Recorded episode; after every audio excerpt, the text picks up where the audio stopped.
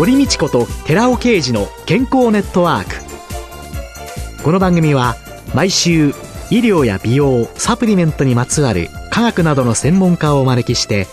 私たちの健康のために役に立つお話を伺う健康生活応援番組です。包摂体サプリメントと MGO マヌカハニーで健康な毎日をお届けするコサナの提供でお送りします。オリゴ糖が輪のようにつながってできたナノカプセルシクロデキストリンをご存知ですか？シクロデキストリンはサプリメントに含まれる有効成分を包み込んで熱や酸化から守り体内への吸収率を高めます。コサナではシクロデキストリン研究の第一人者神戸大学医学部客員教授の寺尾啓治社長による出張セミナーのご依頼を随時受け付けています。サプリメントにまつわる科学にご興味のある方は、ぜひ一度ご相談ください。お問い合わせは平日の午前9時から午後5時半までフリーダイヤル0120-496-537フリーダイヤル0120-496-537寺尾刑事のシクロデキストリン出張セミナーのお知らせでした。こんにちは、堀道子です。今月は鶴見大学副学長で歯学部教授、歯学博士の前田信子さんをゲストに迎えて、口腔ケアと健康テーマにお送りします。どうぞよろしくお願いします。よろしくお願いいたします。先生のご専門というのは口腔微生物学。はい。これはどんな学問なんですかね？そうですね。歯学部の学生さんに講義をしてるんですけども、お口の病気、虫歯も、それから歯周病もすべてもともと口腔に住んでいる細菌が起こす病気なんです。はい。それで、あの、医学部では、外から体に入ってきて病気を起こす病原微生物学を対象にしてるんですけれども、えー、特に歯学部、将来歯科医師になる学生さんには、はい、もうここに住んでいる細菌の中で悪さをするものがいて、それがどのような病気を起こすかっていうようなことを主に教えています。全身に病原菌が入ってっちゃう病気という、その前に、ここに住んでいる、はい、口の中に住んでいるものを対象とする。はい。はい、そうなんです。今、あの、腸内フローラということで、お腹の中の細菌がすごく話題になってますが、えー、そこで善玉菌、悪玉菌、日和見菌といったような分け方をして、ご説明されてるんですけども、同じことが口腔の中にもあって、まあ、いわば、虫歯や歯周病の原因になる悪いやつ。はい。それから、そうではなくて、いいことをする細菌。それからどっちつかずの細菌。はい。でもそのバランスが取れていれば、ここの中に住んでいる細菌たち、微生物というのは細菌を中心とした心菌だとか、その他の生き物なんですけども、基本的に私たちにとって有益なもんなんですね。まあ、いろんなのがいるんですね。まあ、人間の社会と同じかと思います。ね、はい。そんな善玉、悪玉、どっちつかずの日和向菌がいると。で先生、この虫歯とか歯周病というのは、このやっぱり菌が悪くさをしていくはい。あの、虫歯の原因になる菌、それから歯周病の原因になる菌というのはもう今分かってまして、はい、それらの菌は虫歯がなくても歯周病がなくても存在することはあるんですね。でも数が少ないんです。はい、で、虫歯の菌の場合には食べ物の中に砂糖をたくさん、甘いものがお好きな方は砂糖たくさん取りますね。はい。そうすると砂糖が口の中に入ってくると、それを好んで、その虫歯菌が使って、はい、歯を溶かす酸を作るので、はい、歯が溶けて虫歯になると。酸を作り上げて、その酸で溶けて。酸で溶けてなんですね。はい、あの、砂糖をその虫歯菌が自分の栄養にすると。はい、栄養にして外に出す、まあ、排泄物が酸であると。はい、で、その酸のおかげで歯が溶けて虫歯になると。それが虫歯という病気なんです。はい、で、歯周病の方は、これは歯と歯茎との間の隙間に住んでいる細菌たちはいるんですけども、はい、普通はそこは1ミリか2ミリぐらいのものすごく狭いところなので、はい、そんなにたくさん細菌は住んでないんですね。はい、ただ、私たちの体には外に開いてるところっていうのかな？つまり、内臓では一部完全にその細菌が到達しない無菌の臓器もありますけども、お口の中だとか、皮膚だとか、それ腸はお口から肛門に抜けている一本の管のようなものだと考えると、はい、あるいは排泄器の周囲だとか、はい、そういったところには全部菌が住んでるわけなんです。はい。歯と歯茎とのすっごいちっちゃな隙間にも菌が住んでるんですけども、はい、健康な状態で住んでる細菌っていうのはそこで悪いことはしてないんですけども、はい、歯の磨き方がちょっと足らなかったり、で、歯を磨くときには、ただ歯を磨いて歯垢を取るだけじゃなくて歯肉をきちんとマッサージできてるんで、マッサージできてなかったりすると、そこのところに炎症が起きて、そして歯周病に関係する菌、これ複数いるんですけども、はい、それらが増えてきて、そうなると出血する、歯を磨くと、はい、出血する、はい。そうすると、血液を栄養分にする細菌が悪いやつが多いんですね。歯周病の関連の菌で。あら、血液が。血液。餌になっちゃう。餌になっちゃう。だから、出血、歯を磨いて血が出るってこと時々ありますよね。あります、ああいうことが重なると、悪い菌が増えてきて、それで歯周病がどんどん進行していく。よくね、歯ブラシの昔宣伝なんかで血がついてきませんかとか血が出ませんか、っていうのをやってたんですけれども、血が餌になるなんて考えたことなかったので。うん、だから、血が出るからといって、それが嫌だからっていうので歯を磨かなくなると、余計歯肉のところが炎症が治らなくって、それでどんどん悪くなっていくんですね。だから、もし血が出ることが気になるならば、それこそ歯科医師に行って、ちゃんとした磨き方を指導してもらって。で、一回そこをきれいにしてもらって、そして正しい磨き方でやれば出血は止まります。で、その時にそれが怖いからって言っていい加減にしてると、どんどんその出血することで増える菌が悪い菌なので、歯病を起こす菌なので、ええ、数が少なければいいんですけども、それが増えて歯を取り巻く歯肉とかがダメになっちゃって、その下の骨が溶けちゃって、で、歯が抜けてしまうということが起こってきます。だから、歯周病という病気はちょっと複雑なんですね。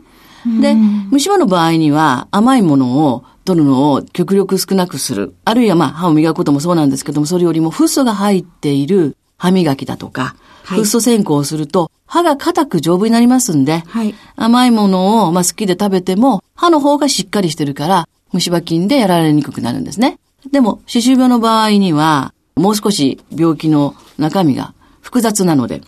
一回歯周病原菌が増えて出血する。腫れてくるっていうことで、きちんとした歯磨きだとか、それからそこが汚くなってるんだとすればそこをきれいにしないと、今度はそこでそれを何とかしようとして体の方が炎症反応だとか免疫反応を起こすんですけども、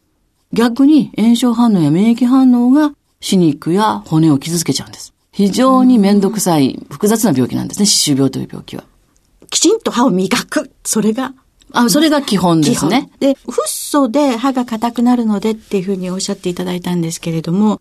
今、いろんな情報が氾濫してますよね、はい、インターネットなんかでも。はい、で、一時期、フッ素っていうのは歯を尖らしちゃってなんかで良くないんじゃないかとかっていうのがあって、それを信じちゃってる方っていうのは、まだまだいらっしゃると思うんですけれども、もうそういうのは今は否定されて。えっ、とですね、うん、実は、フッ素というのはある適量があって、はい、その適量を超えると今度は逆に歯が脆くなってしまうんですよ。アメリカという国は、えー、もうそのフッ素を水道の中に、上水道の中に入れてる地域があるんですね。はいはい、そうするとその方たちは、上水道にフッ素が入っているのを飲んだり、うがいしたりすることで、十分なフッ素が取れてるんですけども、まあ、ちなみに日本はそういうとこありません。取れてるんですけども、さらにもっと神経質にフッ素がすごく入っている歯磨きを使ったりしますと、日本の濃度とはもう全然桁違いの濃度が入っているフッ素がアメリカの歯磨きの中にはあるんですよ。あら、じゃあ海外旅行に行ってお土産に買ってきたら。気をつけた方がいいかもしれません。ただし、日本は上水道がフッ素化されてませんから、はい、普段の飲み水にフッ素が入ってないので、フッ素の濃度が強い歯磨き剤を使っても構わないんですけども、はい、普段の飲み水にもフッ素が入ってアメリカのように入っていて、なおかつフッ素濃度がすごく高いのを使うと、今度は取りすぎちゃって歯が半上歯と言って脆くなるってことがある。でもそれは日本では起こり得ませんので、神経質になることはないと思います。で、あとその歯周病の菌なんですけど、血が出るってことは血管通して全身に入っていって、全身の疾患に関係するそうなんです。血が出るということは、はい、まず歯肉がピンク色してるのは、もう毛細血管がもう縦横何、もう何、何千、何万とあるから、綺麗なピンク色してるんですね。つまり、えー、薄い粘膜の下は血管がもういっぱいあるわけですよ。はい、出血するっていうのはその血管が、小さい血管でも切れてるわけですから、はい、切れたところから当然細菌は入っていきます。はい、それから細菌が入っていかなくても、細菌もある程度の大きさありますから、はい、細菌が入っていかなくても、歯と歯茎の間にその悪さをする歯周病原菌が増えてくると、はい、その歯周病原菌が出す毒素とか酵素とかがもっとちっちゃいもんですから、細菌本体よりも。それが血液の中に入っていく。はい。それから、歯周病原菌が増えてくると、それを何とかしようとして、さっき炎症や免疫反応起こってくると言いましたね。はいはい。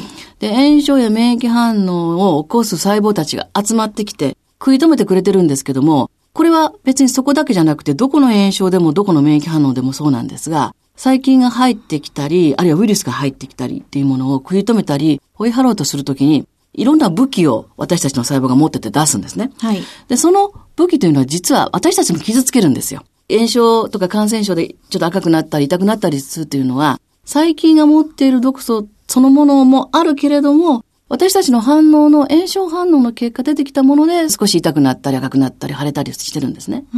で、もともと住んでいる歯周病原菌がたまたま増えてきて起こす病気ですから、実は免疫反応が起こってきても完全に外から入ってきた菌のように追い払うことができないんですよ。で、そこで起こってきた免疫反応は、あまり細菌を追い払う方向にはいかなくて、逆に私たちのその歯を取り巻く組織を傷つける方向の方の悪い作用が強く出ちゃうんです。そしてそこで出てきてるサイトカインとか呼ばれるものが、また血流中に乗って入っていくと、細菌そのものよりも、そこで最初の時期に入ってきたサイトカインとかが他の臓器や組織に行って悪さをするっていうことが言われています。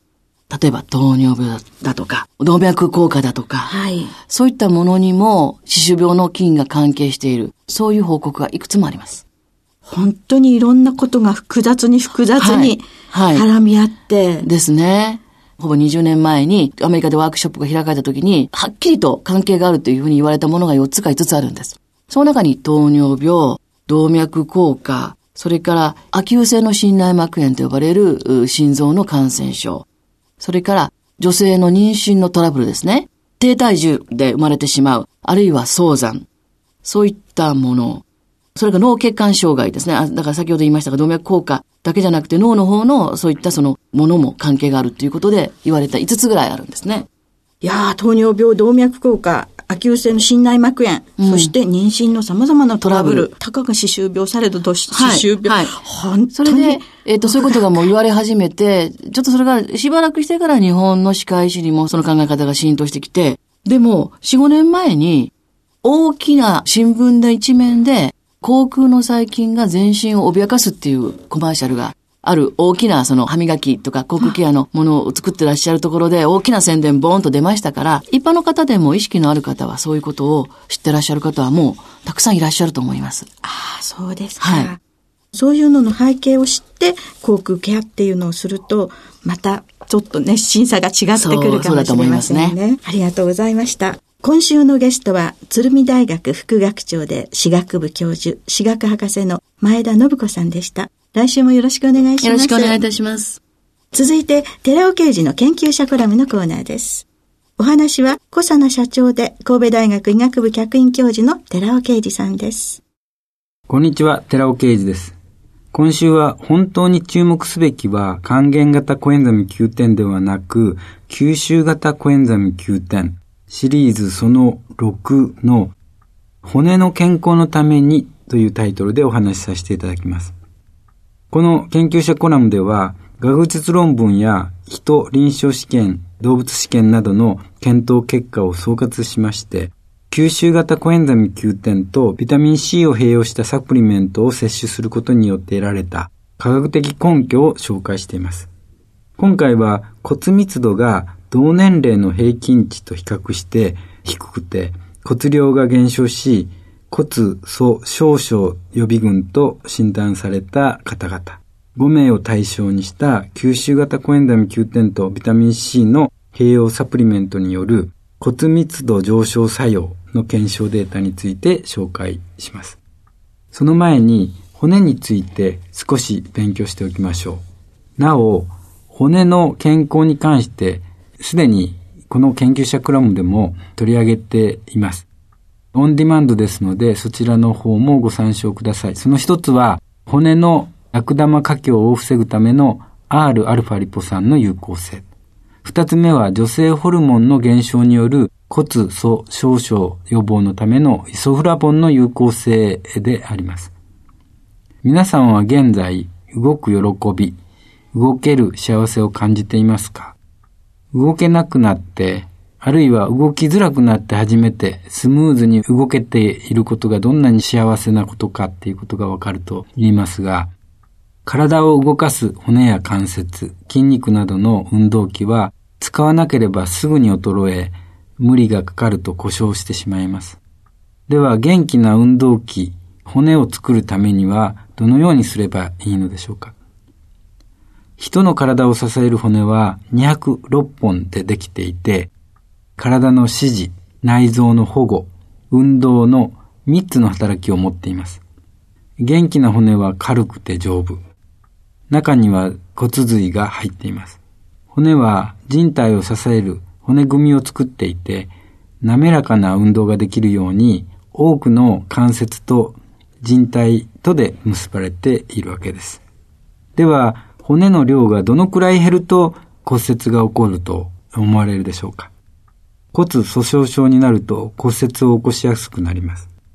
その意味では30%以上骨量が減ると危険な状態と言えます。なお、すでに骨折、外傷性以外の骨折を意味してますけども、すでに骨折がある場合は20%以下の骨量減少で骨粗鬆症と診断されています。また痛みがなくても背が1年間に1センチ以上短縮した場合は骨量測定の必要があると考えられます。骨の健康の鍵を握っているのはカルシウムです。骨格は体の発育に合わせて古い骨を吸収するカルシウムを溶かす破骨細胞と新しい骨を作り出すカルシウムを分泌するんですけども骨芽細胞のチームプレーによって作り変えられて成長していくわけです。で、2年半経つと全ての骨は入れ替わります。骨はカルシウムの貯蔵庫なんです。35億年前に生命はカルシウムの豊富な海で誕生しています。カルシウムは細胞の増殖、分化、運動、分泌といった生命の維持になくてはならない物質なわけです。そして骨は人体の持つカルシウムのなんと99%貯蔵しているわけです。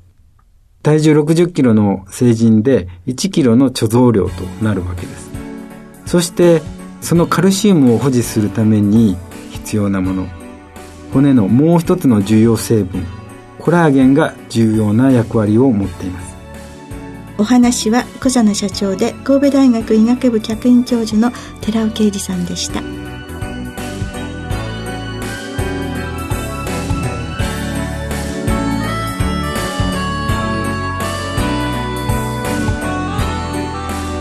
ここでコサナから番組お聞きの皆様へプレゼントのお知らせです。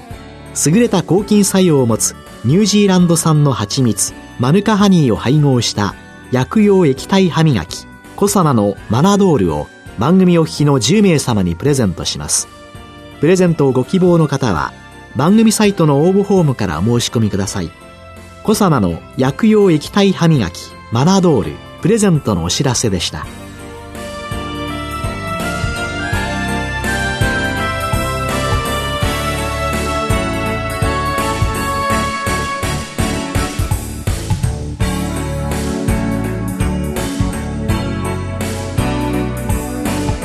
堀道子と寺尾啓二の健康ネットワークこの番組は包摂体サプリメントと MGO マヌカハニーで健康な毎日をお届けする「コサナの提供」でお送りしました。